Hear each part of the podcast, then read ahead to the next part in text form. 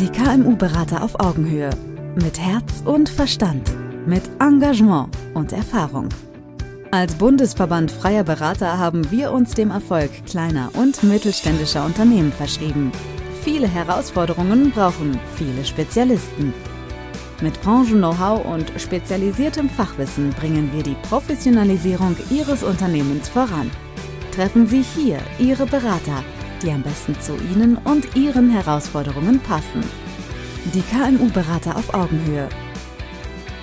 Wir sprechen mittelständisch. Es machen immer die Menschen.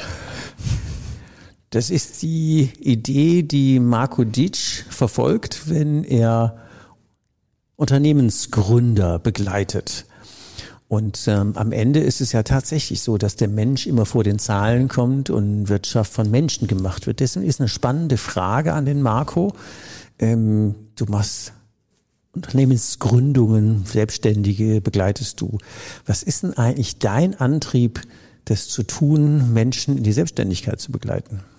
Für mich ist in erster Linie, wenn die Menschen zu mir kommen, wichtig, diese Aufnahme von dieser Energie für einen Traum, den sie haben. Also, dass es im besten Fall nicht nur so ist, ähm, naja, ich kann damit viel Geld verdienen oder ich habe das schon immer gemacht als Angestellter und jetzt mache ich es halt als Selbstständiger weiter, sondern dass da auch wirklich so eine äh, Energie dahinter ist und so eine äh, Spannung und Erwartung und so eine Neugierde auf diese Selbstständigkeit. Ich will das unbedingt und das zu begleiten, das ist erstmal so eine Freude und dann mhm. auch so eine eigene Neugierde zu sagen, ach, das schaue ich mir mal an, das ist toll. Also auch in Bereichen, die ich jetzt vielleicht noch nicht begleitet habe. Also ich habe sehr viel Erfahrung bei Gastronomie, wo ich den Leuten auch oft so ausreden muss, diese romantische Idee, die da oft im Raume steht, so, ach, so ein schönes Café und das mache ich dann 16 Uhr auf und 20 Uhr wieder zu und man muss dann erstmal diesen Traum etwas runterbringen und sagen, pass mal auf, 16 Uhr auf heißt, du fängst trotzdem um 8 an. Du fährst erstmal in den Großmarkt. Dann fährst du erstmal los und kaufst ein bisschen bisschen was. Und übrigens, äh, du machst dann nicht 20 Uhr zu, also schon den Schlüssel vorn, aber nicht du deinen Laden.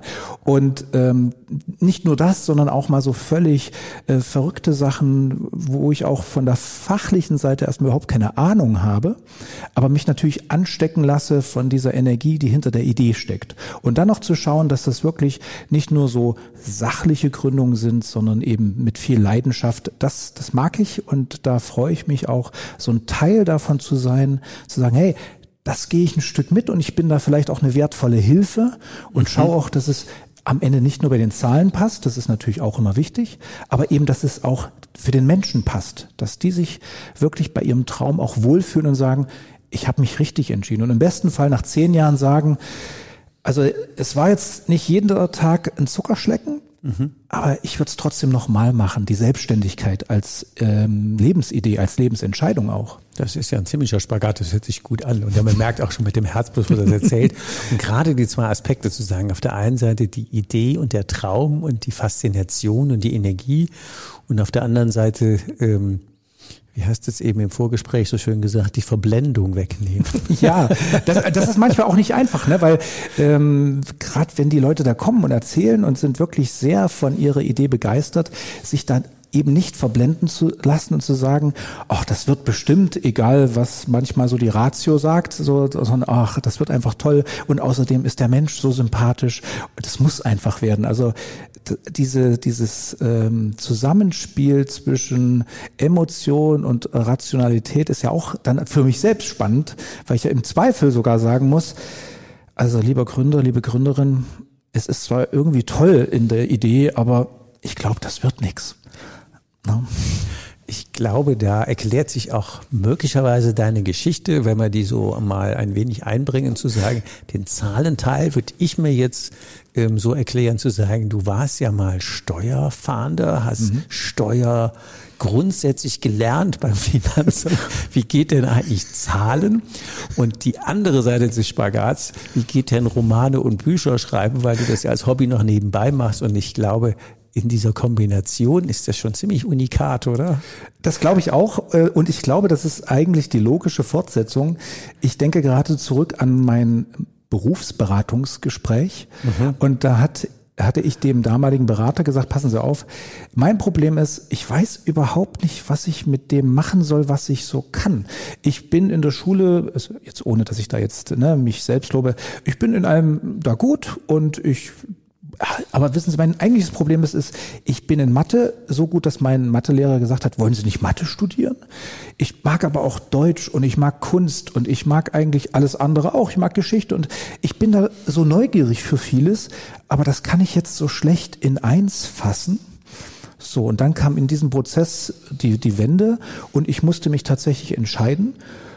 Und wenn ich jetzt ehrlich bin, was das tatsächlich das Geld, weil irgendeiner bei so einem Präsentationsevent gesagt hat, kommen Sie zu uns, ähm, bei uns kriegen Sie 1000 Mark damals im Monat. Das war viel Geld. War damals viel Geld. Meine, Eltern, viel. Äh, meine Eltern waren beide arbeitslos zu dem Zeitpunkt. Ja. Es war äh, ein unglaublich hoher Grad an Unsicherheit. Was passiert überhaupt? Das war 1990. Ja, und dann kam da jemand und sagte, kommen Sie zu uns. Und dann war ich halt ab 92 in der Finanzverwaltung, vorher überhaupt nicht wissend, was mich da erwartet. Übrigens, ach doch, eine Sache noch zum Berufsberater. Der sagte nämlich, ja, was ist Ihnen denn vor allem wichtig? Und da sagte ich, ja, wissen Sie, es wäre mir schon sehr, sehr wichtig, mit Menschen zu arbeiten. Und da hat er nämlich gesagt, da habe ich was für Sie. Und da sagte dann Finanzamt. Und da wusste ich ja nicht, dass mein mit Menschen arbeiten darin besteht, dass ich dann fünf Jahre später an der Tür klingel, früh um acht und sage, Steuerverhandlung. Guten Morgen. Ich bin der Herr Dietsch.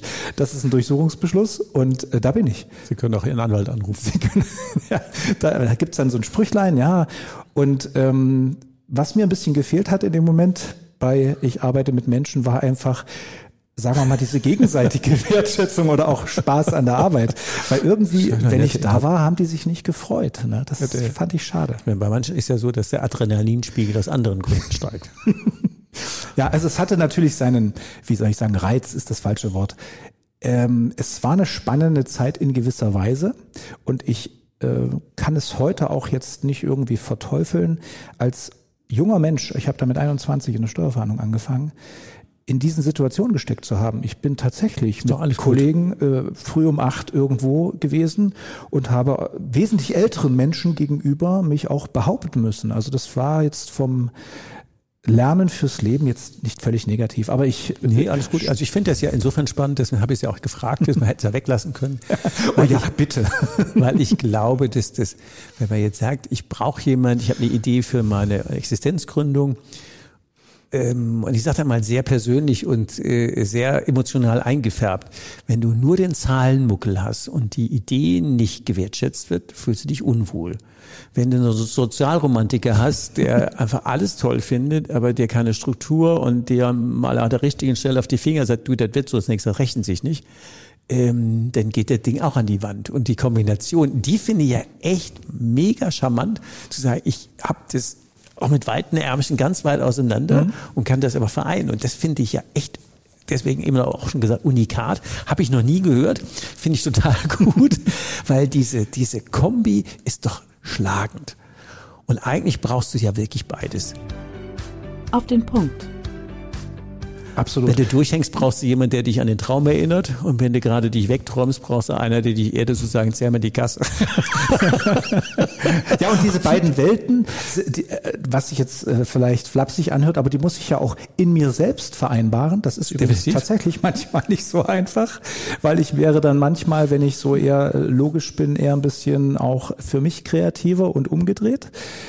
Aber genau das ist dieses Spannende, was man auch weitergeben kann, weil man, weil ich arbeite auch zum Beispiel sehr gern mit kreativen Leuten, also mit in Kreativberufen zusammen, weil ich die unglaublich gut verstehen kann, aber eben auch, glaube ich, dann die richtigen Worte finde, zu sagen, ey Leute, bei allen Träumereien, das hier ist auch wichtig. Wir müssen dann mal zum Beispiel in eine BWA schauen oder wir müssen mal ein Bankgespräch vorbereiten. Und, und Sachen, ich genau. äh, finde mich da immer auch ganz gut wieder und es war mir schon immer wichtig, auch auf einer menschlichen, wertschätzenden Ebene mit den äh, Mandanten zu arbeiten. Das war schon immer entscheidend. Und ähm, ja, dafür brauchte ich eigentlich nicht erst Coach äh, zu sein. Das habe ich natürlich später noch gemacht. Aber das war mir per se wichtig. Ja, ich glaube, es lohnt sich noch mal ein bisschen auf den Weg dazwischen zu gucken, bevor mal schauen, wie du denn die Menschen begleitest, weil ähm, man ist ja nicht von vornherein plötzlich Existenzgründungsberater oder Unternehmensbegleiter, sondern da ist ja noch neben Finanzamt und Bücher schreiben noch ein paar andere Ausbildungssteps. Das hast du dann alles auf dem Weg noch zusätzlich gelernt, dass man jetzt sagen kann, da ist man bei dir in guten Händen. Ja, ich, ich sag mal, die, die abgebrochenen Studien nicht, ne? Die, nee. die lassen wir weg. Aber ich habe es probiert. Also ich, ich sag's doch, ich habe mal probiert, äh, Philosophie stu zu studieren nebenbei. Da war ich sogar noch im Finanzamt.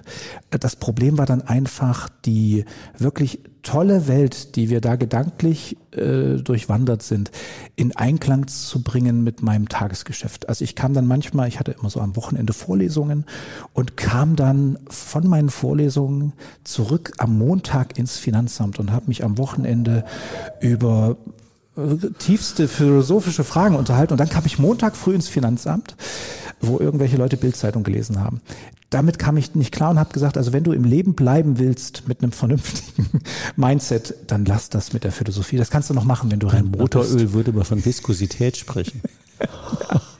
Also es war schwer zu vereinbaren. Aber ich kann das nachvollziehen. Ich habe auch mal drei, drei Semester Medizin studiert und war völlig verklärt, um dann festzustellen, wenn du als Arzt von was leben willst, außer den Rest des Lebens in gebrauchten Käfer fahren, dann solltest du dich nicht mit gesunden ähm, sondern da musst du Leute, also das hört sich jetzt ganz böse an, aber das bessere Geschäft ist Leute krank halten. Logisch. Und wenn du ein paar Rheumatiker und ein paar ähm, Diabetiker hast und die jeden Quartal ihre Zähne bringen, dann, dann läuft okay. der Laden. und da habe ich auch überlegt zu sagen, Geschäfte machen kann ich in meinem Autoladen. Auch da muss ich nicht auch noch sechs Jahre studieren, dann habe ich es einfach geschmissen. Und das ist manchmal eine gute hab, Überlegung. wieder mit profanen Dingen wie normalem Geschäft angefangen. Aber zurück, zurück ja. zu dir. Also ähm, das ist natürlich das eine. Ja, aber ich habe was zu Ende gebracht und das waren tatsächlich ähm, Coach-Ausbildungen. Ich habe also den NLP Master gemacht. Ich habe, das war aber eher für mich so, den Sport-Mental-Coach auch mal gemacht, wobei die Elemente von Mentalarbeit auch außerhalb des Sports anzuwenden Definitiv. Das ist genau das Gleiche. Habe dann auch nochmal, weil mir das mit diesem äh, Steuerrecht am Ende dafür zu wenig war, nochmal ein Masterstudium gemacht. Bin also Master of Business Consulting und äh, habe dann tatsächlich diese Breite von äh, rein, äh, reinen Soft-Skill-Themen bis hin zu purer Analytik. Genau, das ist ja deswegen lieber nochmal gefragt. Das ist ja genau eine wirklich spannende Kombi. Und wenn die jetzt auf dich trifft und äh, jemand, ein Existenzgründer kommt auf dich zu, wie muss man sich denn dann so einen äh, Begleitungsprozess vorstellen, so richtig in der Praxis? Ich schaue natürlich erstmal, was braucht denn die Person vor mir? Also mhm. was ist denn jetzt erstmal das Wichtige? Und äh, höre in erster Linie zu. Das ist, glaube ich, äh, das kleine Einmaleins. Das mhm. sollte jeder tun. Erstmal zuhören, was äh, will der Herr, was will die Dame, was ist die Idee und über das Gespräch und mein Nachfragen, und das ist dann tatsächlich ein neugieriges, ehrliches Nachfragen, ergeben sich Dinge von selbst, wo ich merke, liegen da vielleicht besondere Notwendigkeiten eher im betriebswirtschaftlichen Bereich? Ist da jemand wirklich äh, schon mit so einem Biss gesegnet? Also ich könnte sofort ein paar Leute nennen, die ich auch direkt vor mir gerade habe. Ich denke, das sind einfach Leute, die waren da damals im, im Erstgespräch und ich habe sofort gemerkt, egal was die machen, die kriegen das hin. Läuft. Die mhm. werden das hinbekommen, weil die einfach so eine, so eine Erscheinung haben und das ist dann eher so eine intuitive Einschätzung von mir. Mache ich mir diesbezüglich keine Sorgen. Die haben zwar keine Ahnung von BWL, aber was die machen werden, das werden die gut machen. Ich habe noch einen Podcast aufgenommen mit einer Frau, da habe ich den Podcast genannt, die unendliche Entschlossenheit. Schön, ein schöner. Ein, un, ein, un, super tolle Geschichte, sprengt das hier den Rahmen, aber da, da merkt man, das ist einfach, da ist so viel Power. Wenn du die noch ein bisschen strukturierst, dann mhm. läuft das. Ja. Und dann da brauchst du halt die eine Energie, nämlich die BWL und Struktur und die andere die sozialromantische und die Idee läuft schon. Ja. Genau, dann brauchst du ein bisschen Führung und Struktur. Genau. Also mit dem, dann ist natürlich so dieser, dieser Part, der mir persönlich natürlich sehr wichtig ist, mit dem Schreiben und da bin ich ja nicht vor, also vordergründig im Bereich der Fachpublikation unterwegs. Also ich habe auch einen Teil vom Gründerpapst geschrieben, da freue ich mich auch sehr drüber, habe da drei Kapitel äh, geschrieben, aber ich fühle mich deutlich wohler im freien Schreiben von Kurzgeschichten und Romanen. hatte da aber mal so ein Erlebnis, dass ich, da war ich noch Angestellter, vom Chef mal ran zitiert wurde und da wurde gesagt, du, die Mandantin XY hat gesagt, na ja, wissen Sie, haben Sie mal gelesen, was der so schreibt? Ich möchte von dem nicht mehr äh, bearbeitet. Also ich hätte gerne einen anderen Bearbeiter. So schlimm, was war denn das? was, hast, was hast du denn da Unanständiges? Das, das war ja, doch, doch, das kann schon auch mal unanständig werden in den Geschichten, weil sie halt vom Leben zeugen und ich mag wirklich total und das hat auch sehr viel mit diesem Coach-Anteil in der Arbeit zu tun, weil da gehst du ja auch sehr weit weg vom Unternehmerischen, dann hast du ja wirklich den Unternehmer oder die Unternehmerin mhm. als Mensch vor dir sitzen. Das wäre gut. Und das geht natürlich immer, immer in die private Ebene. Klar. Und da ist es wirklich ein, ja, eine Fundgrube von diesen zwischenmenschlichen Dingen, die uns alle umtreiben. Und die, die interessieren mich schon immer sehr. Also diese gesamte Paarproblematik, Mann, Frau, dieses unterschiedliche Ticken, diese eigentlich große Chance, die in mhm. dieser Unterschiedlichkeit liegt und die man nur vernünftig verzahnen müsste. Eigentlich schon aber wie viel Probleme daraus entstehen, die man im Grunde mit sehr viel Humor gut äh, verarbeiten kann. Und das mache ich total gern. Also gerade diese Beziehungsgeschichten sehr sehr liegen mir da sehr am Herzen. Und da wird es natürlich auch mal stark zwischenmenschlich, um das mal podcastgerecht zu formulieren. das heißt also auch als äh, Coachie von dir wird es eigentlich langweilig, weil du auch einen noch netten, unterhaltsamen Nebeneffekt hast. Und, das hoffe ich. und dich da auch noch äh, emotional in die Story reinsteigern kannst. Äh, äh, manchmal vielleicht ein Maß zu viel viel, ja. Genau. Also ich hätte ja schon fast die Frage gestellt, was ist denn das Besondere bei dir? Aber das brauchen wir jetzt nicht mehr unbedingt. Aber die Frage wäre tatsächlich, was treibt dich denn an, das weiterzuhalten? Jeden Tag, jeden Tag, jeden Tag. Was ist denn so das Motörchen in dir, was, das Wozu, was da tickt? Dein Antrieb. Das ist aber jetzt wirklich äh, nochmal eine richtig gute Frage, auf die ich nicht vorbereitet bin, äh, weil es natürlich auch ähm, in einigen Abläufen Redundanzen gibt, wo man dann sagt, oh, hm, schon wieder. Und weil wir das ja in der, gerade in der Gründungsberatung kennen, da sitzt auch mal ein tröger Banker oder sitzt mal jemand, der Nein sagt oder dann hast du ja. irgend, äh, und das ist jetzt egal in welcher Branche, dann hast du irgendeine Behörde, die sich einmischt und sagt, etwas ist nicht erfüllt und du hast so den Eindruck, das ist vor allem so was Persönliches. Das sind Dinge, die mich die sehr Showstopper zwischendurch, die gar keinen Spaß machen. Ja, also, musst du da drüber ja klar. Die, die, und die gibt's halt auch. Und da gibt's schon auch die Tage, wo ich mal sage, mm, ja, da atme ich mal tief durch und da muss ich auch mal drüber hinwegsehen können. Oder auch einfach weitergeben an denen, denen es ja wirklich betrifft, sagen, ruhig bleiben. Wir lösen das Problem irgendwie. Aber ich merke, dass tatsächlich, dass natürlich im Laufe der Jahre da äh, Abnutzungserscheinungen eintreten. Das ist, glaube ich, auch normal, wenn man zum Definitiv. 20. Mal irgendwas von dem Banker hört und denkt, ah, okay, gehen wir zu einem anderen, vielleicht sieht der es besser oder oder oder oder. Und ähm, dieses, dieser eigene Antrieb ist tatsächlich ähm, diese manchmal auch nicht geäußerte, aber spürbare Dankbarkeit vom Kunden, Mandanten, Coachee, wo man wirklich merkt, äh, der, der wertschätzt mich Manche können das artikulieren, manche nicht, manche äh, ist es ein bisschen versteckt. Das, aber äh, die Masse, das muss ich wirklich sagen, die äh, zeigt das auch und dafür bin ich dann auch sehr dankbar. Dann weiß ich, das, was ich da selbst mit ist einbringe, das, das ist verstanden und da wird es ja einfach, ich glaube, gewertschätzt ist eigentlich das Entscheidende. Und genau dieses, was dann meine Anerkennung ist für das, was ich tue, ist dann, glaube ich, auch schon der Kern. Das hört sich gut an. Ja wenn man es uns jetzt so, so einen Prozess vorstellt, gegründet ist ja relativ schnell. Von der Idee und vielleicht auch lästig mit den, dem einen oder anderen Finanzierungs- oder äh, Steuermensch zu reden und dann, aber irgendwann ist ja dann der Punkt erreicht, so jetzt Türen aufgeschlossen, Laden läuft, Telefone klingeln, man geht an den Apparat. Ist dann dein Job zu Ende? Im besten Fall nicht. Dann sage ich aber auch meist den Leuten, die jetzt auch schon etabliert sind. Das kann ja auch mal wirklich ein etablierter sein, den ich nicht auf dem Gründungswege begleitet habe. Mhm.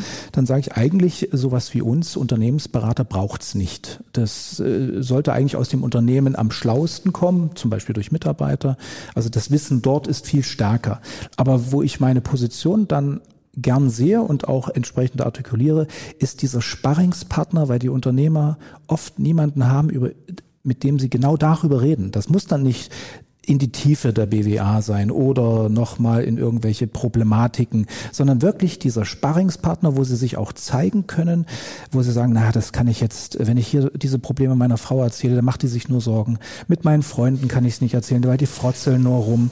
Also diesen, diese Vertrauensperson, die als Sparringspartner ehrlich, ergebnisoffen zuhört und auch erstmal sagt, weißt du, das war ziemlicher Scheiß, den du da gebaut hast. Und der aber die Position hat, dem man es nicht übel nimmt. Und das ist, glaube ich, eine ganz, das auch eine wertvolle. Das ne? ist eine ganz wertvolle Position, weil die würde ich auch gleich, auch aus eigener Erfahrung, auch, auch von, von meinen Kunden sagen, die, eigentlich ist man immer alleine. Hm? Ja. Du kannst dich nicht wirklich über Erfolge freuen, weil oh, der gibt an. du kannst es äh, Mitarbeitern, Lieferanten, Kunden äh, der Familie drumherum, Freunden nicht erzählen. Und im Gegenteil, wenn du sagst, äh, es ist gerade blöd, dann hast du auch keine Ohren. Und sich mal einfach nur ein paar Ohren ausleihen zu können und selbst wenn die dann einfach nur Coach heißen oder Begleiter oder Berater, aber einfach nur einen Satz Ohren zu haben, den man völlig ähm, ungefiltert mal alles erzählen kann. Ähm, das ist tatsächlich eine, ein, ich glaube, das ist eine Riesennische, die, wenn man sie zulassen kann, ähm, extrem wertvoll ist. Mhm. Ist es auch, ja. Also von daher finde ich das auch gut, dass das so passt. Mit Blick auf die Uhr haben wir tatsächlich schon 20 Minuten geplauscht. Ähm, wenn wir sagen, ähm, natürlich, wenn dich jemand erreichen will, das äh, ist alles in den Show Notes verlinkt. Ähm, Mail Mailadresse, Website, Telefonnummer, all die ganzen Dinge. Was magst du denn den geneigten Hörern noch mit auf den Weg geben, an drei Tipps zu sagen, wenn ihr daran denkt, euch selbstständig zu machen, auszugründen, eine tolle Idee umzusetzen, was wären denn die drei wichtigsten Sachen, die Sie mit berücksichtigen sollten? Drei Praxistipps.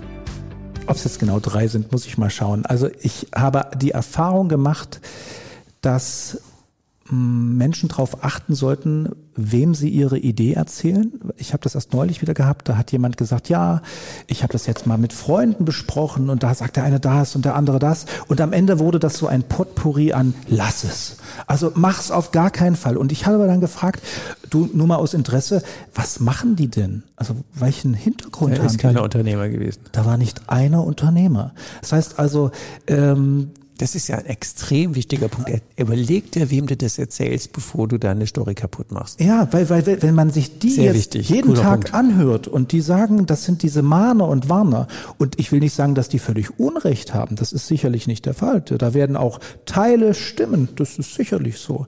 Aber wenn die dann den ganzen Tag hören, oh Gott, deine sichere Stellung. Also da kann ich jetzt mal auch aus eigenem Erleben sagen, da wäre ich heute noch Beamter, weil ich war ich war Beamter, als ich das damals ein paar Leute Lebenszeit, konnte Löffel klauen, ja, hätte müssen.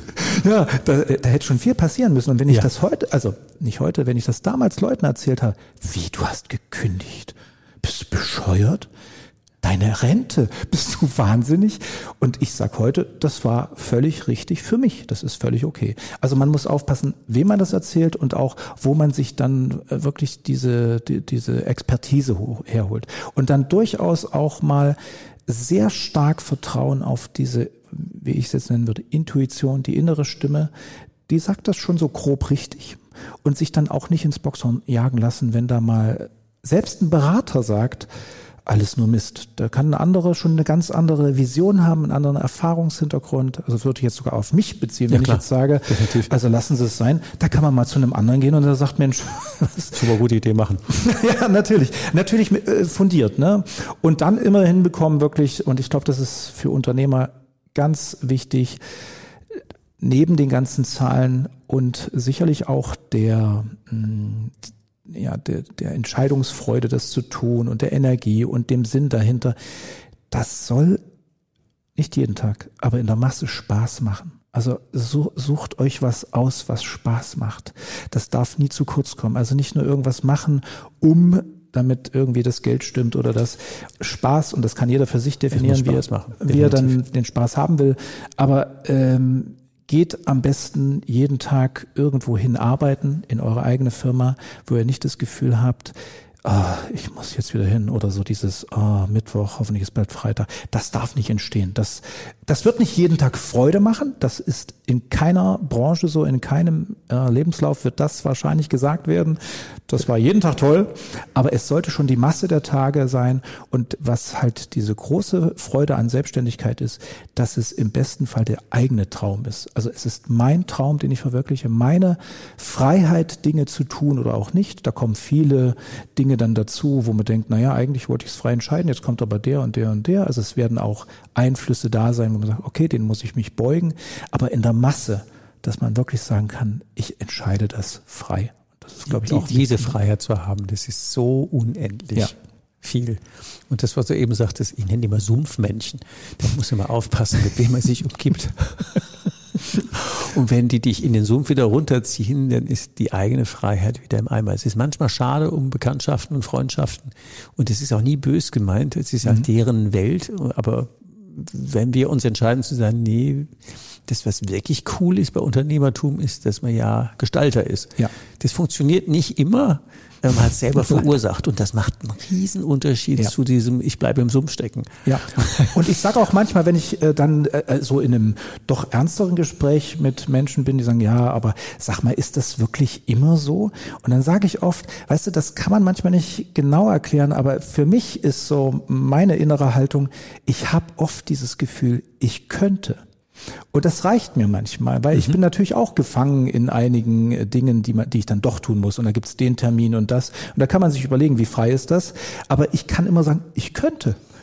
Und das reicht mir in meinem Kopf, weil in vielen Bereichen kann man es doch nicht so gut. Und da sind diese Schranken und die, ja, die Räume, die man da zur Bewegung hat, wesentlich größer. Und ich kann immer sagen, nein, ich könnte.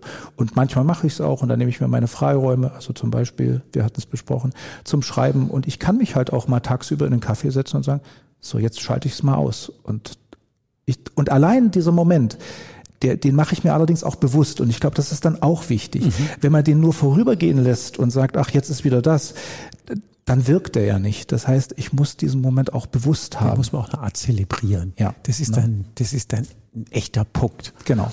Und wenn man den wertschätzen kann, wie vieles, wie auch ein regelmäßiges Gehalt als Beamter kann man genauso wertschätzen, ja. wie zu sagen, ich habe regelmäßig meine Freiheit, wenn ich die haben will. Mhm. Ich kann mir einen Kaffee setzen und schreiben oder ich kann arbeiten, weil ich es will. Ja. Das ist ein Riesenpunkt und glaube damit auch ein gutes Schlusswort. Ja. Ich sage Marco, herzlichen Dank für ich die danke. Einsichten.